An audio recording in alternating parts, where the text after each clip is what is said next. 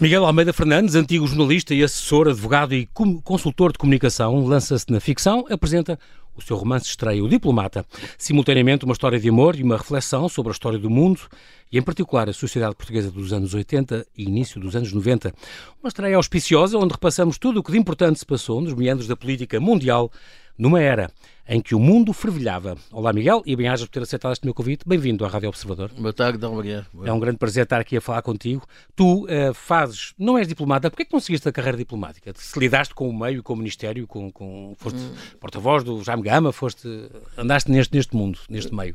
Porque comecei como jornalista no Expresso, hum. bastante novo, com 20 anos, 22 anos, e nunca, nunca pensei ir para diplomata. Tens um irmão, Alexandre, entretanto? Tenho um irmão que é, é diplomata e tenho um grande amigo meu que é neste momento o secretário-geral do Ministério dos Negócios Estrangeiros, que é o Francisco Ribeiro Teles, e que foi para diplomata numa altura em que eu já estava no topo da carreira do jornalismo.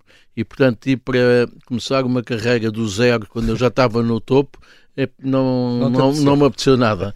E, portanto, achei que no meu caminho não era por aí. Sim. No entanto, e... lidaste toda a vida com embaixadores, embaixadas e isso, viagens diplomáticas, toda a vida foi teu meio. Exatamente, mas isso foi, isso foi um acaso, quer dizer, porque eu a certa altura estava no Expresso há oito anos, 1983, e o Jaime Gama era uma das grandes fontes de informação que eu tinha e fazia muitos artigos sobre política externa e sobre defesa nacional. E nessa altura ele convidou-me para ir para o Ministério dos Negócios Estrangeiros eu já estava um pouco cansado do jornalismo ao fim de oito anos e achava que nós nessa altura tínhamos um problema que hoje em dia não existe, é que não havia assessores de imprensa. Sim. E, portanto, era muito difícil nós termos acesso às fontes de informação. Ou tínhamos o próprio ministro, ou ministros, ou líderes políticos, uhum. ou não havia ninguém que intermediasse o telefonema, olha, eu quero falar com o senhor tal para saber isto ou aquilo. Não havia ninguém. Portanto, havia o contacto direto, onde eu passava horas e horas na Assembleia da República, nos espaços perdidos, onde podia encontrar os personagens e os políticos diretamente, Exatamente. ou então ficávamos descalços e, portanto, ficávamos sem, sem, sem, meio, sem meio de comunicação. Eu disse, é pá, isto não pode ser assim, tem que dar uma volta e eu vou abraçar o lugar da assessor de imprensa ou de porta-voz porque é uma forma de que eu acho que faz falta à imprensa ter um interlocutor permanente que lhes possa dar informação, dar a agenda do ministro e uma posição sobre determinado ou outro assunto. Exatamente. E foi por causa disso que eu uh, uh, passei para o outro lado, como se costuma dizer exatamente, na gíria, e não fiquei na, no jornalismo. Curiosamente, eu fui para porta-voz do Jaime Gama, mas a ideia inicial era para ir para diretor de informação do Ministério dos Negócios Estrangeiros. Ah mas o que aconteceu é que só tinha havido dois diretores de informação do, de, do Estrangeiros, que tinha sido o Alfredo Duarte Costa, depois diplomata, uhum. e o Nunatas de Campos, que era do Jornal Notícias do Porto, que também tinha sido, e que depois foi mais tarde porta-voz do José, Joseph Lundes, que foi secretário-geral da NATO. NATO sim. Uh, ao lugar em que eu também concorri e que não ganhei, porque como tinha sido um português, eles achavam que não podia ser repetido outro português estar no mesmo lugar, que era portugueses a mais. E portanto o menino agora e já chega de Portugal. Cija-se ao seu país. E, e, e, na altura também era, era obrigatório que o lugar fosse desempenhado por um diplomata de carreira e já não ah. por uma pessoa de fora. Sim. E portanto eu fiquei como porta-voz e Sim. o Pimentel, que era um diplomata de carreira, como diretor de comunicação. O que eu acho bem, porque uma coisa é ser porta-voz do ministro, que é no fundo quem está sempre, sempre ao lado do ministro, Uhum. e é quem dá todas as notícias frescas do Ministro. Outro é ser diretor de comunicação dos Negócios Estrangeiros, que implica, por exemplo, preparar as visitas ao estrangeiro, a correspondência dos jornalistas, um, a fidelização e um, e restar os jornalistas que chegam a Portugal e que não é chegam. É um trabalho muito burocrático e eu acho que um tipo que é porta-voz não tem tempo para esse trabalho burocrático. Mas também e, tinham portanto... que preparar a, visita dos estrangeiros que nos visitavam. Exatamente. E, e, e, toda a parte logística, toda a parte logística, lugares, carrinhas, os hotéis, é pá, e de facto um quem é porta-voz tem que estar noutro patamar, tem Sim. que estar junto da informação Sim boa, Exato. fidedigna, e não a fazer a parte logística, não é? Direito era uma coisa que tu sempre gostarias de tirar, a carreira de Direito, tirar, ser advogado, tu foste advogado uns anos, não é? Eu fui advogado só pai e fiz o estágio de advocacia e fui advogado durante dois ou três anos, mas o que acontece é que, como não era rico, eu como advogado ganhava 10 contos por mês no Expresso ganhava 70. E, portanto, a certa altura eu tive que abdicar é da advocacia. Exatamente. Não, fazia advocacia enquanto estava no Expresso, depois fui para a porta-voz da AMGAM e encostei à advocacia. Exatamente. exatamente. Uh, por outro lado, também o, a minha ideia era ter sido advogado, mas com o 25 de Abril e com 19 anos com o 25 de Abril, eu acabei por, que, por ter que fazer o curso toda a noite. Pois tu entraste em, em, Direito ainda foi em 73. Em 73. Mas a Associação de Estudantes estava fechada. Ainda estava tudo fechado, certo. Estava tudo fechado. Chegaste a ser depois monitor do, do, do, de Finanças com, com o Sousa Franco, o grande professor Sousa, Exatamente. Sousa Franco. E foi, com, foi, e tens com, uma belíssima uh, memória dele, não tens? Exatamente, era um tipo sensacional. sensacional. E com o Eduardo Paz Ferreira, que é advogado e que foi a, a marido da ministra Van Nunen, que foi ministra ah, no último governo. Exatamente, e justiça, também exatamente. era o meu assistente. Na comunicação, foste, acabaste por ser redator do Jornal Novo, também trabalhaste no tempo económico, uh, e aos 19 anos, por aí, entraste então no Expresso, chegaste a estar na, na, na no setor da política, política nacional, com o Marcelo. Exatamente. Marcelo, Comecei na secção de trabalho quando ah, foi? foi, a, célula, a, a, secção laboral. E foi, foi muito giro, porque foi na altura em que foi lançada a Carta Aberta, que foi um movimento que dá origem ao GT e ah, portanto havia só o CGTP intersindical e antes da UGT aparecer houve a carta aberta e portanto todas essas jogadas de bastidores em que por um lado o PS e o PSD queriam ter uma central sindical que não fosse uma correia de transmissão foi Exatamente. muito interessante. E depois daí Sim. passei para a parte política propriamente dita com o Marcelo. E aí foi com o Marcelo. E o Marcelo depois a certa altura quando foi nomeado secretário de Estado de Presidência do Conselho de Ministros eh, convidou-me para chefe de gabinete. E eu estava, enfim, prestes a aceitar que quando há uma luz vermelha lá de cima do primeiro-ministro do Balsemão dizer não, não, não, não pode ir, eu não posso perder os dois, portanto tenho que ficar aí. Fazem uma opção. E eu fiquei aí, pronto, olha, fiquei ali e depois, curiosamente, tive a oportunidade de acompanhar todas as visitas oficiais do Pito Balsemão como primeiro-ministro. Ele queria sempre que fosse eu a acompanhá-lo ah, e mais sim. ninguém no Expresso só me fez uma finta que eu não lhe perdoo. Foi o quê? É que numa visita oficial a Washington, uhum. no regresso, ele demitiu-se. E todos nós, jornalistas que acompanhámos a visita, ninguém se apercebeu disso. Fomos todos fintados. Por ele, incrível. Por ele, incrível. Isso é ninguém é... suspeitou de nada. Isso é coisa que faria o Sócrates, que tinha jeito para, para é. conduzir as entrevistas. E ele não, não se escuseu, correu tudo bem e nós, e nós só, quando ninguém... chegámos e entramos é que soubemos que ele se tinha demitido. Primeiro-Ministro. Incrível. Enfim. Entretanto, também foste assessor de comunicação da Casa Civil do, do Presidente Mário Soares, eh, numa série de anos ainda. Três anos. Ah, está bem. Então, pronto. Ainda participaste nestas presidências abertas dele? Claro. Bragança, claro. por exemplo? Guimarães, que foi a primeira. Ok. Bragança, a segunda. Beja, a terceira. Ele era uma pessoa excepcional uh, no campo, no terreno, com as pessoas? Ele era um... Guardas boas ele, ele, ele era uma pessoa sui generis, porque era uma pessoa muito... Tinha duas facetas. Era muito arrogante com os colaboradores e com os é. assessores. Não é imaginava que E era nada. E, mas quando estava na moda baixo, eu acompanhei no MASP, quando ele arranca com 10%, era a pessoa mais humilde do, do mundo. Uh, quando é engraçado, quando ele passa a segunda volta e, e está no MASP e há um discurso que ele tem que fazer, que é o discurso da vitória, de ter passado à segunda volta, estou eu sozinho numa sala com ele, mais ninguém, e ele vira-se para mim e diz, ó oh, Miguel, o que é que eu vou dizer?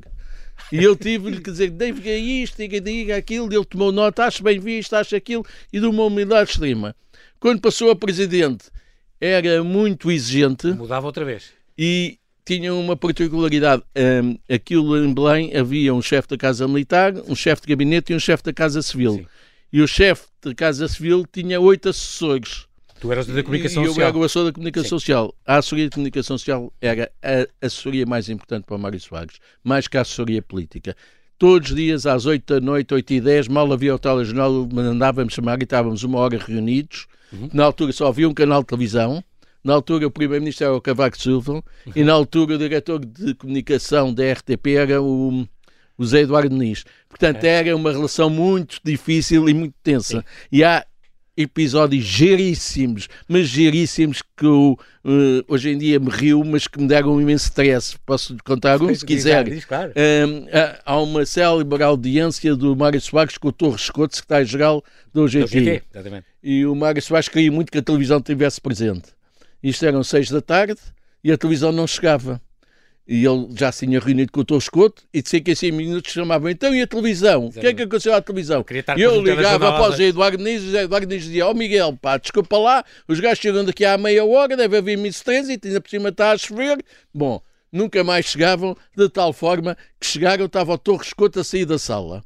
E o Mário Soares disse: Não, Torres Couto, volta cá para dentro, faz conta que vai começar tudo outra vez. Mas simular, isto, simular, portanto, para ver o stress que isto era, porque nós não havia telemóveis. Sim. É que não havia telemóveis, mas, só havia um canal de televisão. E, portanto, a coisa era muito difícil. E realmente, mas de facto era muito importante aparecer na televisão. Outra e... história divertida foi na presidência aberta em Bragança que nós andávamos pelo distrito todo e as estradas eram péssimas Sim. e o estúdio da televisão improvisada era na, em, em Bragança, não Sim. era em Trás-os-Montes. E o Soares a certa altura... É que, dizer? Era mesmo Era Bragança, mas ele andava por trás dos montes ah, todo. todo, assim. Todo. A certa altura disse, isto é uma chatice, por tudo que é importante nunca dá no telejornal. Pois. quando eu estou a fazer as coisas importantes, o, o jornalista da televisão tem que sair. Isto é uma amassada, não pode para. Bragança para editar, eles, para não sei o que é claro. Eles tinham que ir de helicóptero, nós arranjámos um helicóptero, para, eles Levar depois para Bragança para montar a cassete. Exatamente. E o... Vai aparecer um telejornal. E havia o seu regional, que era também jornalista, que era o Carneiro Jacinto, ah? que era um tipo encantador, mas tinha também um bocadinho de malandragem, que disse, ó oh, Miguel, vamos resolver o problema. Então, então qual que é? Eles continuam a filmar sem cassete. E portanto, nunca mais disse nada. Nunca mais houve uma crítica do Mário Soares. Foi, Achou que estava a ser filmado sempre. filmado e portanto acabou isso. Oh, Miguel, mas ainda não havia na altura carrinha de exterior, essas coisas? Hum, oh. Devia haver, mas como era em Brigança era difícil e tinham e que ir depois tudo. É. Exatamente, exatamente. Não, muito curioso. Uh, ah, um, e depois é engraçado, ele também te contou, isto eu sei, uma história, quando ele foi deportado, ele foi deportado em 68, certo. não é? E, e tu, foi uma coisa complicada que ele um dia te confidenciou, a questão de ter sido ir para São Tomé e lhe terem dito, e se a gente agora atirasse para, para o mar? Isso veio no livro. Sim, é uma história. Veio no livro e foi relatada por ele num, numa viagem que fizemos de Évora ao Bussaco. Ficámos instalados no Hotel Bussaco, estava lindo. uma noite espantosa e tivemos duas horas a passear nos jardins do Bussaco e ele me contou N histórias. Sim. Portanto, isso era a faceta fascinante do Mário Soares. Quando é que era as histórias. Quando é que, que está num livro, Miguel? O outro livro? Tu tens histórias fantásticas dessa altura, que não está não tá aqui tudo, aqui está as coisas também que vão acontecendo no mundo, na Europa, não sei, nas colónias, isso não está, mas isso estava histórias giríssimas que podias contar. Ele já morreu, já são coisas que ficam para a história uh, e se não se perdia. Pensa nisso. Uh, eu tenho, tenho em mente dois livros. Ok. E já tenho ou o Diplomata 2. Sim. Ou então outro livro. Mas ainda com, com o Diogo Menezes ou já com uh, outro? Não, seria com o Diogo Menezes. É, porque, o protagonista neste? Eu, quando cheguei à editora, o editor perguntou-me: então, mas porquê é que não fez? Eh, porque eu falei, podia também falar de Timor e de Angola. E ele disse: e porquê é que não, fiz, não fizeste isso? E eu disse: é pá, porque eu acho que um livro de 400 páginas é o máximo. Mais de 400 páginas é muito difícil de ler. E depois era um bocado de déjà vu, ele outra vez pegar-lhe as malas e ir para Timor, falar com o Xanana, e portanto é coisa, cada um a seu tempo há quem esteja a desafiar para fazer o Diplomata 2. O teu amigo já, o, já, o teu amigo Pacheco. Não, o Jaime Garapinto agora acabou de fazer um, não é? O dos do, Passageiros da Noite, aquele que é uma ficção. Que é uma ficção. Exatamente, exatamente. E outra hipótese é um, um, livro que eu ainda tenho na cabeça, mas já tenho o título, que é El Periodista que, um que é o jornalismo. É, mas tem um problema. Mas é, é espanhol. Que a ideia é poder ser um espanhol, porque há um amigo meu espanhol que foi muito importante em Portugal e que foi o embaixador, que sem ser o embaixador de Espanha em Portugal nos anos 80 que era o Ramon Fon, que era ah, no fundo, DF, é, o da, da, agência. da agência e da, foi diretor. Era perto, na, na, na Avenida do Brasil, era, era o escritório e, dele. E foi diretor da televisão da Catalunha. E ele aqui todos os dias a é despacho do embaixador. Portanto, podia ser uma influência enfim, é uma coisa que o jornalismo tem um problema, é que o jornalismo até aos mails era uma coisa, depois dos mails é outra coisa. E, portanto, o jornalismo antes de 98, 97, sim, sim. era muito similar ao jornalismo que fazia nos anos 60, 70, sim, e depois daí deu os um grande salto. Quase, quase os mesmos. E hoje em dia é totalmente diferente. E, portanto, como é que é possível conciliar uma coisa ou outra? A pessoa faz uma coisa muito virada para trás os jornalistas atuais acham uma amassada e não lhes deve dizer grande coisa. E, portanto, eles não sabem o que é o Watergate, por exemplo. Exatamente, é uma das razões que fui para o jornalismo foi o Watergate. Foi uma história que me entusiasmou imenso. Eu disse, eu quero ser jornalista porque isto é fascinante. O poder, não é? Este é, poder e o Nixon o poder, e, tudo, e tudo aquilo. E, isso, fascinante. E, e, pronto. É uma boa razão para ir. Estava agora a pensar, e falaste do Watergate, que é uma coisa muito, muito importante, a questão do, do marketing e da imagem política. E eu lembro-me, por causa de, disso, de, desta questão da comunicação ligada à política, lembro muito desta, desta, dos debates, por exemplo, do, do, do JFK, do, do John Kennedy contra o Nixon e a importância que teve nessa altura a questão da imagem e da, da, dos políticos, a questão do fato de um e os fundos, eles até decidiam os fundos queriam mais escuros ou mais claros, e isso tramou completamente o Nixon, porque quem ouvia na rádio até dizia que o Nixon saiu-se melhor. Quem viu na televisão, e 88% dos lares americanos já tinham televisão, disseram ganhou francamente, e ganhou, deu a volta nas sondagens, hoje diríamos isso, eh, e acabou por ganhar o Kennedy, por causa da importância daqueles quatro debates que eles tiveram os dois. Portanto, a importância do, do, do marketing político hoje em dia uh, é extraordinário. Chegaste a fazer isso, a parte da imagem mesmo, de candidatos ou não? Não, de imagem, imagem não. Quando fui, estive no MASPUM, fazia mais a parte de comunicação do que a parte de imagem, mas não havia ninguém a tratar propriamente da imagem do Mário Soares nessa altura. Okay. Uh, quer dizer, uh, podia-se aconselhar a gravata, ou toda a gravata, Sim. o fato, Uh, mas depois provávamos mais a postura, o olhar Sim. para as câmaras e o conteúdo. tramou o Nixon, que olhava muito sempre aos jornalistas, e, e, o outro era olhos nos olhos, olhos Isso era importante. Isso é muito importante. E, mas depois o conteúdo em si é que nos debruçávamos é mais. Vocês, isso é que passava por nós. E, estes, estes, tens alguma opinião sobre estes candidatos de agora? Entre o Pedro Nuno Santos, faz conta, o Montenegro ou, ou, ou o André Ventura, que é que tu mudavas neles? se pudesses, sem, sem fazer nenhuma intenção de voto? Eu, eu, eu há uns anos tive uma reflexão uhum. que foi que quando o António Guterres era primeiro-ministro e o Marcelo líder da oposição disse isto agora é cada vez vamos ter líderes piores.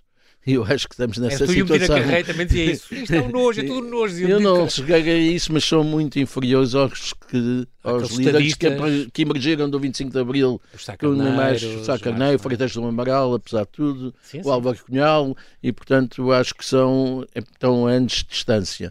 Uh, vamos ver como é que vão correr estes debates, mas... Uh, enfim, não tem nada a ver. A tua, uh, a tua percepção de hoje em dia ao fim destas décadas lidaste muito com a política nos anos 80, nos anos 90.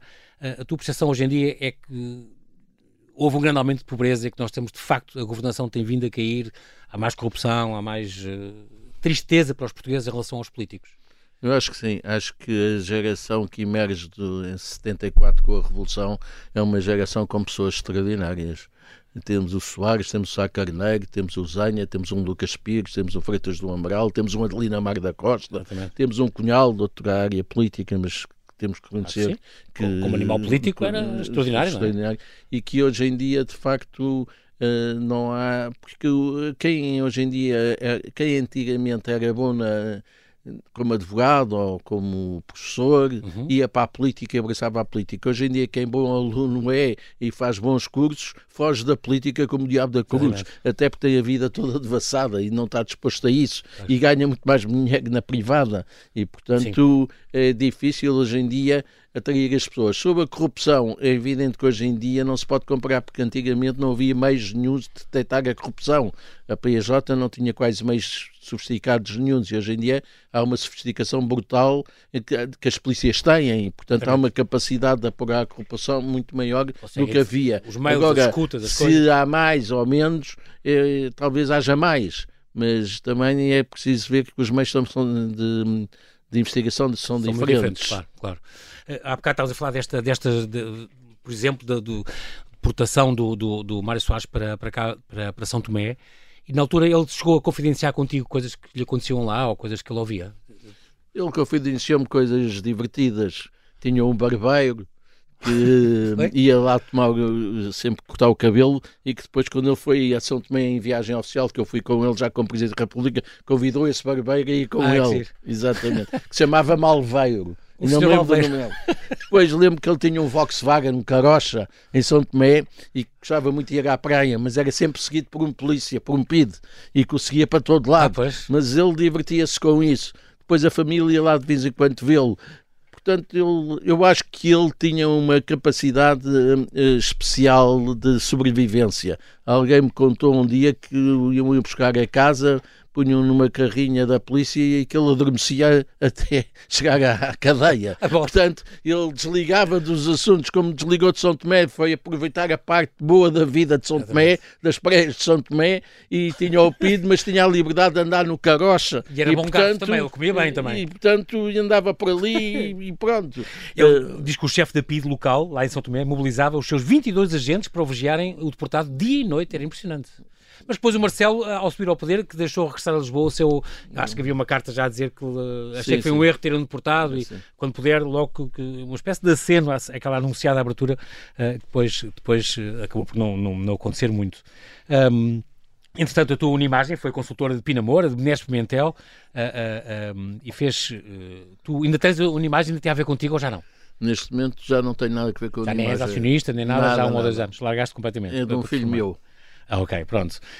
Um, esta, estas viagens que tu fizeste, muitas também, agora falamos de diplomatas, também tem a ver com isto. Uh, chegaste a estar em, eh, em Bagdá nos anos 80, estamos aqui em plena Cheguei. guerra Irão-Iraque. Estive lá, em plena guerra Irão-Iraque. Aterramos com... Uma coisa complicada aterramos no avião com as luzes todas às escuras e com o simulacro de haver uma bomba no próprio avião, que não havia, mas com uh, o joelho, a cabeça nos joelhos. Ah, sim, Chegámos sim, sim. lá e o, aeroporto era fantástico, mas completamente deserto. Fomos para o Hotel Al Rashid, que era um bunker de luxo que eu descrevo até no livro que tinha, tinha e, e, que tinha fontes, com fontes fantásticas, okay, mas ouvíamos os bombardeamentos à noite, a cidade estava esburacadíssima é. e, portanto, a Babilónia já não tinha lá nenhumas portas importantes, tinham todas sido levadas pelos alemães já para Berlim. Já estavam nos museus de Berlim, Berlim. E era Na curioso que o, o Aziz, que era o ministro dos Estrangeiros iraquiano, e que era de uma minoria cristã, mas que estava no governo, tinha sempre um charuto cubano na boca e tinha um ajudante de campo cuja única função era quando o charuto chegava à metade, tirava-lhe o charuto e punha-lhe outro. Mais nada. Olha, uma coisa que eu aprendi com o teu livro, é muito engraçado este livro, eh, Miguel, porque nós aqui neste O Diplomata, esta edição Casa das Letras, que foi agora lançado dia 1, 1 de fevereiro, ali na Buchholz, pelo Jaime Gama e o Jaime Nogueira Pinto, exatamente, o notável romance de estreia, uh, ah, um, aprende-se imensa coisa, o que é, é muito giro. Uh, Falaste dos charutos, o David Off está aqui a história dele plasmada. Exatamente. É muito engraçado, não fazia ideia foi, de tudo isto. Foi corrido pelo Fidel de Castro de Cuba. E ele disse: Vou, mas é fazer lá do, na República Dominicana, mas não, é, não tem a mesma qualidade. Porque te interessa aqui era, não é o terroir, mas é como se fosse. É. Interessa o solo, o clima, exatamente. tudo igual, não é? Não é exatamente igual na ilha do lado, é, é, impressionante. Mas até a história de Jerusalém, a história da dança do ventre, a história de. de a dança viagens... do ventre, que sabe que foi verdadeira. Não, isso não sabia, não sabia. Foi, foi uma história giríssima, só que não foi. Uh, naquele sítio, no... Sim, mudaste o uh, sítio geográfico. Foi, foi em Marrocos. Okay. Há uma viagem já me a Marrocos e em Marrakech, de repente, estamos num, resta num restaurante no último andar e o teto abriu-se e apareceram cinco senhores a fazer a dança do vento. E eu transportei aquilo para outro, uh, para o Egito. Eu passei de Marrocos para o Egito. Perfeito, sim, foi a tua coisa depois é no Cairo, exatamente. Uh, uh, mas de facto aprende-se muito com, estas, com, com, esta, com este teu livro, é, isso é muito, muito interessante. Um, arranca logo com este assassínio do, do, do Issam Sartavi em, em, no Hotel Montechor, no, no Algarve. Eu estava e, lá. E disto. Estavas lá naquela altura. Estava lá e vi o corpo morto e tinha estado com ele a falar na véspera à noite. Por isso é que fez tanta impressão e Exatamente. quiseste pôr o livro a abrir isso. Foi 10 de abril de 83, este Exatamente. médico e conselheiro do Arafat, uh, moderado, a linha moderada. Como da, vemos hoje em dia pelo Hamas com a coisa, Exatamente. que a alta autoridade da Palestina, no fundo, é é, é assessora da OLP, que eram muito mais moderados do que, do que estes agora. Que, com o Abu Nidal. Exatamente, que foi o responsável por aquele, por aquele Agora, atentado terrorista. Eu, eu, também dou uma indireta a dizer que eu percebo o, o, radicalismo do Abu Nidal, porque eles eram um tipo riquíssimo da Palestina e que os judeus chegaram lá, ocuparam-lhe a casa, os terrenos e mandaram-no embora. Portanto, isto a qualquer de nós revoltaria. Isso é o que diz um bocado o Guterres quando diz uh, há um antecedente, quando, não é? É preciso ter isso. Os israelitas, que o embaixador caiu hum. em cima dele a dizer devia ser expulso e devia ser demitido, mas de facto há essa pressão que já Mas vinha... por outro lado, depois falo no romance que ele tem com a israelita que não sabe se é diplomata, se é da Mossad, que eu se acho é, que é uma é coisa interessante. Exato. E e que ela pergunta-lhe, mas tu és sionista ou anti-sionista? E ele dá ali uma resposta a dizer, não, não tenho nada contra os judeus. E és contra, eh, ao favor de Jerusalém ser a capital de Israel? Ele dá uma resposta redonda.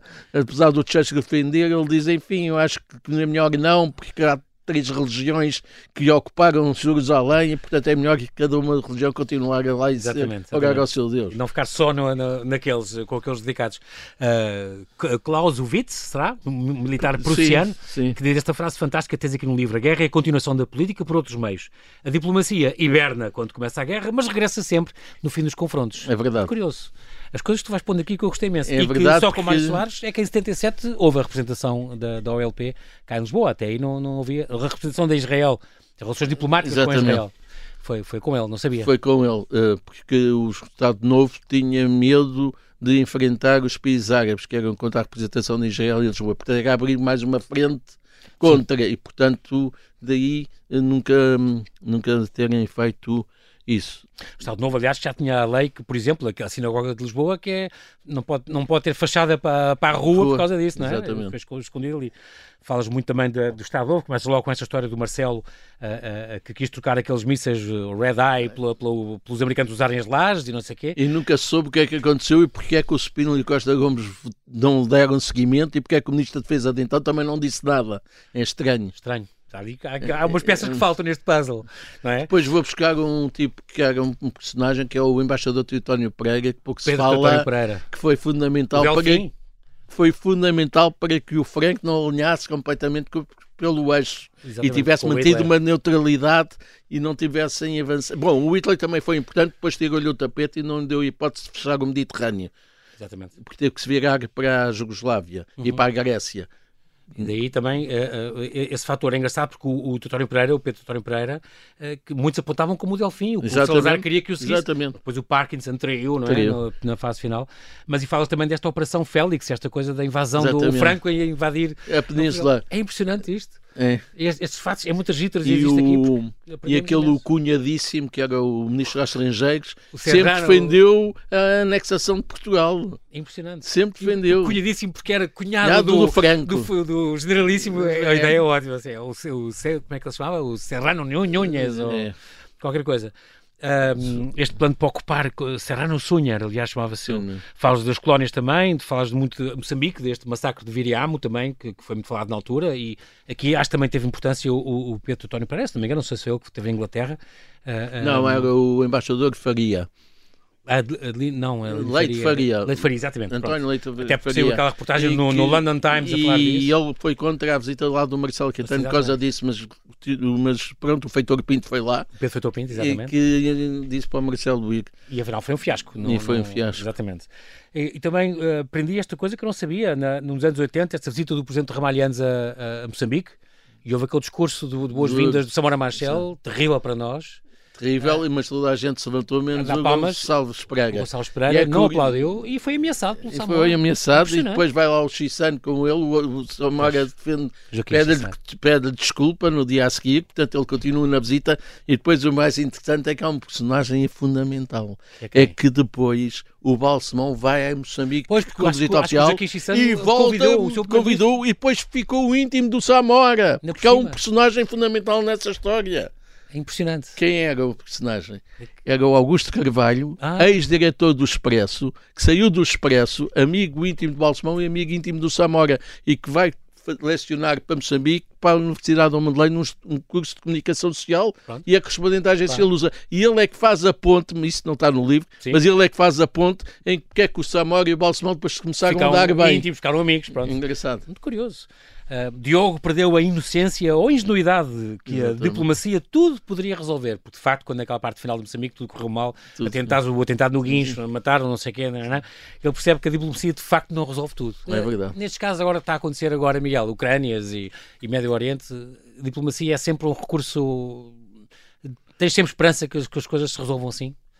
Eu acho que a diplomacia é uma ferramenta que os Estados têm para construir a paz eh, nem sempre funciona. Agora, uhum. também há uma questão que é importante: é que as, o, as relações o direito internacional uh, também não existe.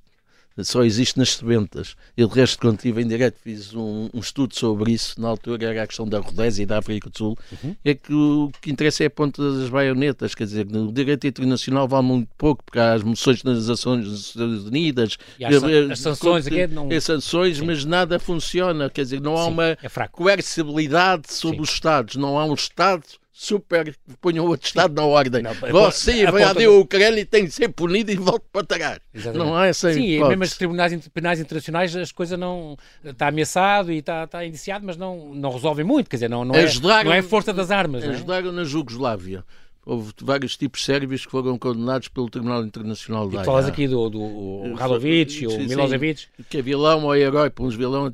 E é curioso que há uma grande similitude entre a situação da, que houve na Sérvia, na Jugoslávia uhum. e na Rússia, porque há minorias, quer de um lado, quer do outro, e essas minorias depois querem se apoderar dos Estados, claro. independentemente das diversas etnias que existem. Uhum. Impressionante. Também falas, agora estou aqui a passar assim uh, por alto, a adesão à CEE, foi muito ah, importante, sim, sim, com aquele sim. entrave do dossiê das pescas. Não fazia ideia que a Espanha é, é a terceira, era a terceira frota mundial a seguir à, à União Soviética e ao Japão. Impressionante. Impressionante. Uh, e depois, claro, mais uma vez, tu tens o, aquele, aquele condão curioso, levas-nos a visitar o Museu do Prado e o Velásquez, a história do Velásquez, por exemplo, as origens do flamenco, cá está. Tu gostas, tu reparas nessas coisas.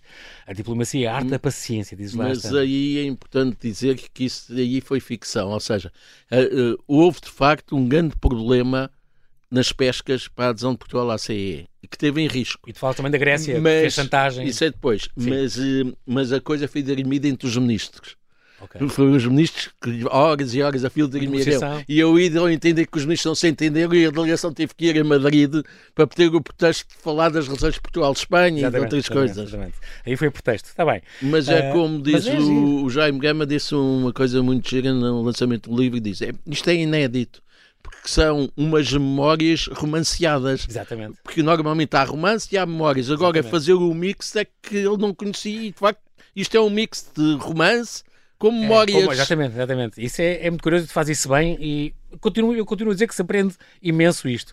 Temos depois também o Moscovo, eh, ele é, ele é, o Diogo é tão promovido a conselheiro e com 33 anos é colocado em Moscovo e, e com aquela missão para ser um bocadinho espião não só da União Soviética, mas de todos os países para lá da cortina de ferro. Uh, uh, e vais falando então do Frank Carlucci, desta, de, do Kissinger, a teoria da vacina. Explicas isto tudo, o Chernobyl, que isso acontece, aquele, o, o Matias Rust, que, que aterra a avioneta no, na Praça Vermelha. São os fatos que eu lembro dessas coisas acontecerem. A Glasnost, tudo isto uh, que, que, que, É porque que falas. tive o privilégio de ter ido à Rússia. E tu foste com o Mário Soares, não foi? Quando foi a viagem com o Gorbachev. E portanto, aquela ah, cena que eu descrevi aí em que os motoristas desapareceram é verdade. Os motoristas desapareceram e nós ficámos no Kremlin até à meia-noite a delegação Sim, é de 35 portugueses e que entrávamos pelos, entrávamos pelos gabinetes todos, não havia ninguém, nós não, não, não percebíamos, era russo, Exato, mas um, uma Exato. bagunça total.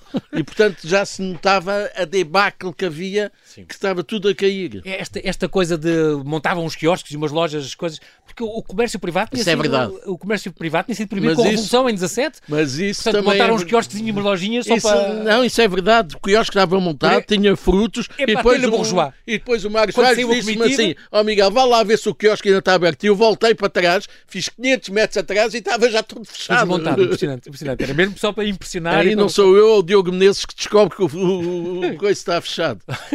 depois eh, também há as, as, lutas entre o Gorbachev e o Goromik, com o Afeganistão. E isso foi já trabalho de investigação que eu fiz. Sim, e, e, também é importante, e o surgimento destes países emergentes também na, na, na Ásia, todos eles. Uh, relatas em novembro de 89 a queda do Muro de Berlim também, a reunificação alemã, até uh, o, o, começo da, do Auto-Europa passa um teu livro, que é extraordinário, ficamos a saber as coisas importantes que aconteceram naquela Isso é completamente ficção. Está bem, mas isso é importantíssimo para a gente perceber como é que as coisas andavam. Tu andaste lá no meio naquelas, conheceste aquelas pessoas. Portanto, claro. Não, isso é, é, é de facto uh, muito importante. Como a alemã que aparece no romance, é engraçado que houve uma reunião do grupo contadora com a União Europeia, a primeira de todas, foi para em 85, na Costa Rica.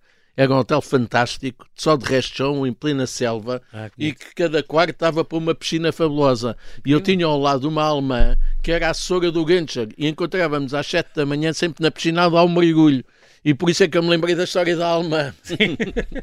tu, este, este livro demoraste, Miguel, nós estamos a terminar, estes oito meses. Oito meses. A parte da escrita tu gostaste, a parte da revisão é que é, é pior, não é? A parte da revisão é que é complicadíssima. tu acabaste aqui em. Como é que você sabe isso? Não, li, já não li, não sei onde, tu disseste, uh, isso é que foi uma chatice. Mas ainda tenho três ou quatro gatos aqui. É? Ainda então. não está. Não vou dizer, mas ah, ainda então... há três ou quatro gatos. não digas. Não, mas são de pormenores, são coisas de pormenor, percebe? Sim, e é importante também que uh, a grande coincidência, quando tu propuseram uh, editar o livro, a editora, depois a Leia quis, e estavas a sair de uma reunião com outra qualquer que uh, levantaram muitos problemas, muitos obstáculos, e mas olha, coincidência no mesmo dia que eu saio da outra, a Leia a propor-me publicar, foi ótimo assim. Porque não é fácil. Não, primeiro fui eu uma... Isabel Allende não, não... Foi. Levou quatro anos até publicar a Casa dos Espíritos. Como é que é possível? Exatamente. De editora em editora, que é, é. é extraordinário. Eu, também, eu comecei com uma em que não deu nada. Depois fui a outra que matou dificuldades e que não, você pode é pagar a edição. Ah, este e eu estava, sim. ele estava a sair e apareceu uma lei a dizer não, como não vamos, vamos, vamos, publicar. Muito bem. Esta, esta uh, também falas aqui, é uma homenagem a este Padre Mário que existiu. Existiu. É talvez a única, persona... a única personagem, não, mas uma mais interveniente que foi o Parque de Lumiar também. Exatamente. No Passo de Lumiar. Foi Parque de uh, Lumiar nos anos 69, 70, facto, 71. Não tem nada a ver com o Padre Mário que eu conheci em Capela do Rato. Não. Ou, ou, não, é o Padre, Padre Alberto. Alberto. Alberto. Não, isto era o Padre Mário, mas que ligava mas muito... também na Guerra do Ultramar. E... Na Guerra do Ultramar e na Mosgueira. Mais pobres daquela zona. Mosgueira. Atrás do meu colégio, eu lembro disso. Exatamente. Este gabinete estratégico do Ministério dos Negócios Estrangeiros nunca existiu, nunca chegou a existir. Esse gabinete estratégico era uma história muito gira, porque era para ter existido. Não sei se existiu no papel, Sim. mas era uma ideia do Bernardino Gomes, que foi chefe de gabinete de Mário Soares, ah, e do António Patrício Gouveia, que era ah. chefe de gabinete de Sá Carneiro. Pois, e os dois tinham a ideia camarada. de fazer um gabinete estratégico sem diplomatas mas com experts em relações internacionais que eles eram, e daí a reação sempre corporativa contra dos diplomatas é que o gabinete estratégico tivesse ido para a frente. Mas eu resolvi apanhar essa ideia e constituí-lo na ficção. E, de facto foi. E liderado é por diplomatas. Bem, muito conseguido. Isso é uma e depois, cada um daqueles personagens que aparece no livro corresponde a personagens reais. Sim. Sim. É Ou seja, o diretor do gabinete estratégico, o, o embaixador Arnaldo Campos, é um embaixador que eu conheci no Ministério dos Estrangeiros, que era um tipo altíssimo, que falava altíssimo, mas não tinha essas funções. Como diretor-geral político, era outra pessoa que também foi diretor-geral político quando eu passei por lá. Portanto, há pessoas que eu depois vou ficcionando nós no ficamos, livro. Exato, e nós ficamos com esta ideia e, e, e, é muito curioso ver o que é que pode ser verdade, o que é que pode ser mentira, mas os fatos verdadeiros que aqui passam e que perpassam por este livro são, torna uma leitura muito curiosa. São 365 páginas, se não me engano, à volta disso. Eh, ficamos à espera, Miguel, do próximo, que é muito curioso, e passas cá depois a contar, tens sempre histórias giras. Quero agradecer desde já, Miguel Almeida Fernandes, a tua disponibilidade em vir aqui à Rádio Observador no próximo, no próximo livro cá estarás. Muito obrigado. Muito obrigado, eu é que agradeço. Muito obrigado. Estou sempre disponível. Obrigado.